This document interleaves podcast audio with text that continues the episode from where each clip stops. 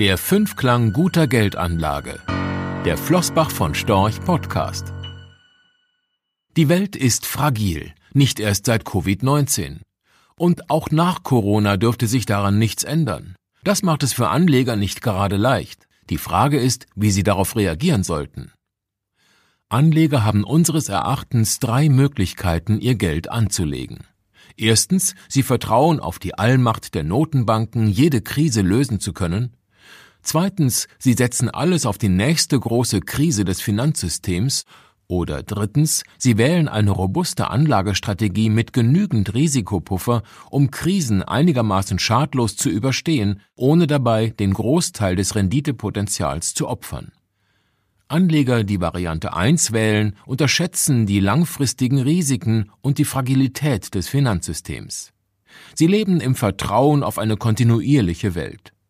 Der größte Teil ihres Vermögens steckt in Zinsprodukten mit Renditen nahe Null.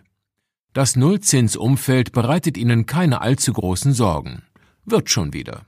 Struktur- und Trendbrüche kommen in ihrer Welt schlicht nicht vor. Das ist bequem, langfristig aber eine Gefahr für das Vermögen. Im Grunde verhält sich dieser Typ Anleger wie ein Truthahn. Er freut sich des Lebens. Tag für Tag stolziert er zu seinem Futtertrog, bis Thanksgiving kommt am Ende des Tages landet er im Bräter. Anleger, die Investmentvariante 2 bevorzugen, verhalten sich genau andersherum. Sie rechnen stets mit dem Allerschlimmsten und wetten auf den großen Crash, indem sie, das betrifft vorzugsweise den Profi, sich an den Terminmärkten entsprechend positionieren oder ihr Vermögen monothematisch strukturieren, etwa alles in Gold investieren und im Garten vergraben. Ihr Problem ist, dass sie nicht wissen, wann es kracht. Einen Crash wie im Frühjahr gibt es nicht auf Bestellung.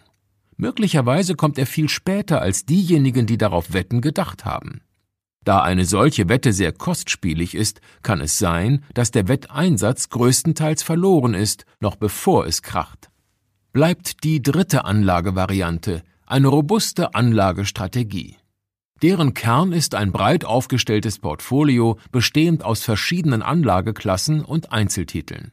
In turbulenten Phasen sollte die Strategie widerstandsfähig genug sein, um Verluste auf ein tragbares Maß zu begrenzen. Im Frühjahr ließ sich das sehr gut nachvollziehen. In ruhigen Zeiten lassen sich damit gute Erträge erwirtschaften. Aber wie könnte die Strategie konkret aussehen? Es gibt verschiedene Möglichkeiten, sein Geld sinnvoll anzulegen. Nicht zuletzt hängt das von den persönlichen Vorlieben und dem Risikoempfinden eines jeden Anlegers ab. Es ist daher nicht unsere Absicht, Vorschriften zu machen. Die folgenden Ausführungen sind vielmehr als Hinweise zu verstehen, Hinweise, die unserem Wissen und unseren Erfahrungen in der Vermögensverwaltung entspringen. So sollte eine Anlagestrategie unseres Erachtens klaren Regeln folgen etwa der, dass ein Vermögen stets breit diversifiziert, also breit aufgestellt sein sollte. Nicht alles auf das Sparbuch, nicht alles in Anleihen. Und auch nicht alles in Aktien oder Edelmetalle. In der Diversifikation spiegelt sich die Einsicht des Anlegers wider, die Zukunft nicht vorhersagen zu können, sich aber bestmöglich wappnen zu wollen. Der klassische Multi-Asset-Ansatz. Diversifikation bedeutet unseres Erachtens aber nicht nur, sein Vermögen auf verschiedene Anlageklassen und Einzeltitel aufzuteilen, es bedeutet auch, es auf verschiedene Währungsräume aufzuteilen. Ein Investor aus dem Euroraum tut gut daran, nicht all sein Geld in der Heimatwährung zu disponieren, sondern auch in robusteren Währungen. Aber selbst wenn er all das getan hat, das Vermögen aufgeteilt auf verschiedene Anlageklassen, Einzeltitel und Währungen, muss er die einzelnen Bausteine noch sinnvoll zusammenfügen. Wie hoch sollte der Aktienanteil bemessen sein, wenn der Zins von den Notenbanken faktisch abgeschafft ist? Was bedeutet das für den Rentenanteil, der die Portfolioentwicklung eigentlich stabilisieren soll? Und wie hoch muss der Goldanteil auch in Relation zu den anderen Anlageklassen sein, damit das Edelmetall seiner Versicherungsfunktion gerecht werden kann? Bedeutsam ist auch die Auswahl der Einzeltitel. Nicht selten lassen sich Szenarien konstruieren, in denen sich verschiedene Titel als ähnlich riskant erweisen. Die Komposition eines Portfolios leitet sich aus dem Kapitalmarktumfeld ab. Was sind langfristig die wichtigsten Einflussgrößen auf die Börse? Welches die Gefahren, die es zu umschiffen gilt? Dem sollte die Vermögensstruktur Rechnung tragen und sich im Zeitverlauf flexibel anpassen lassen. Ein wesentliches Merkmal einer robusten Anlagestrategie sollte unseres Erachtens die Qualität der Anlagen sein, in die ein Anleger investiert. Wetten auf kurzfristige Hype-Themen sind unseres Erachtens an der Börse wenig erfolgversprechend und nicht selten ein Glücksspiel. Viel wichtiger ist stattdessen, auf die Substanz einer Anlage zu schauen, die Höhe der Erträge, die sie langfristig abwirft und vor allem deren Vorhersehbarkeit. Investoren sollten sich deshalb stets fragen, wie robust das Geschäftsmodell einer Firma und die Erträge sind, die es erwirtschaftet. Werden regelmäßig und verlässlich Dividenden gezahlt? Wie gut ist das Management einer Firma? Qualität setzt sich langfristig durch. Das gilt auch bei der Geldanlage. Und es gilt erst recht, seitdem Covid-19 die Welt in Atem hält. Das Virus bedroht nicht nur unsere Gesundheit, sondern auch Unternehmen, deren Geschäftsmodell nicht robust genug ist. Der Preis ist das, was man zahlt, der Wert, was man dafür bekommt. Wie gute Kaufleute das beim An- und Verkauf ihrer Waren tun, sollten Anleger unseres Erachtens den Wert der Unternehmen, in die sie investieren möchten, genau prüfen. Ist der Preis möglicherweise viel höher, als die potenzielle Anlage wert ist? Oder ist der Preis angemessen, besser sogar niedriger als der tatsächliche Wert? Anleger sollten sich niemals von den Übertreibungen an den Börsen leiten lassen, sondern stets den Blick auf den wahren Wert einer Anlage richten. Flexibilität ist ebenfalls wichtig. Nur wer ein Liquiditätspolster hat, ist in der Lage, Anlagegelegenheiten zu nutzen, sollten sie sich ihm bieten. Früher oder später wird genau das passieren. Das allein reicht aber nicht aus. Der Begriff Flexibilität und damit auch der Begriff Liquidität sollten unseres Erachtens sehr viel weiter ausgelegt werden.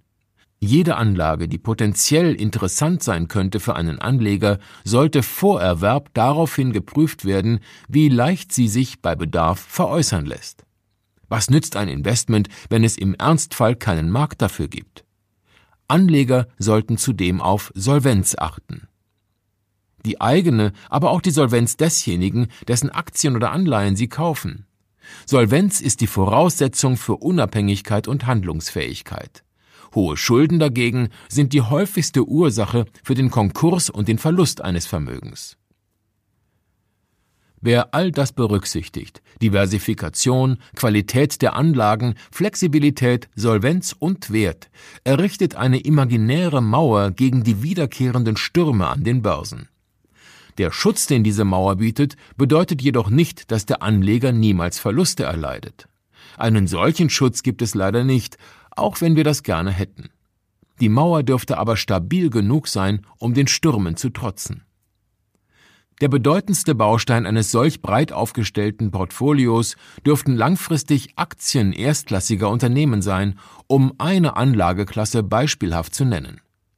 In einer Welt ohne Zins werden sie für den Vermögenserhalt und die Vermögensmehrung immer wichtiger, ja geradezu unverzichtbar.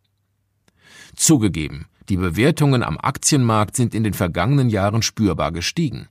Die Rallye nach dem Kurseinbruch im Frühjahr erscheint geradezu unheimlich.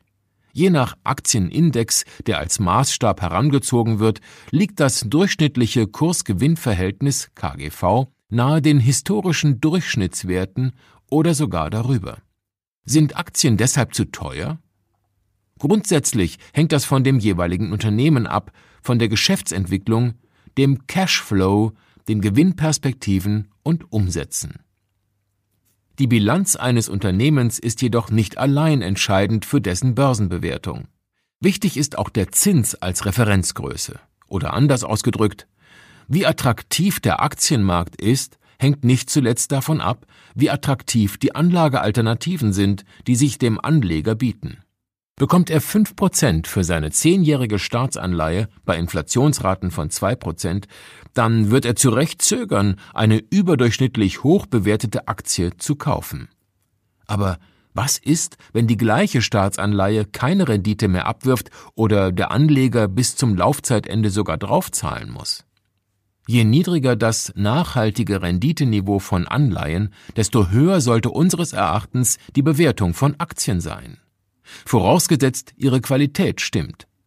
Das Attribut Robustheit bezieht sich also nicht allein auf die verschiedenen Anlageklassen und deren Komposition, sondern auch auf die Einzeltitel. Das Portfolio ist die Summe seiner Teile.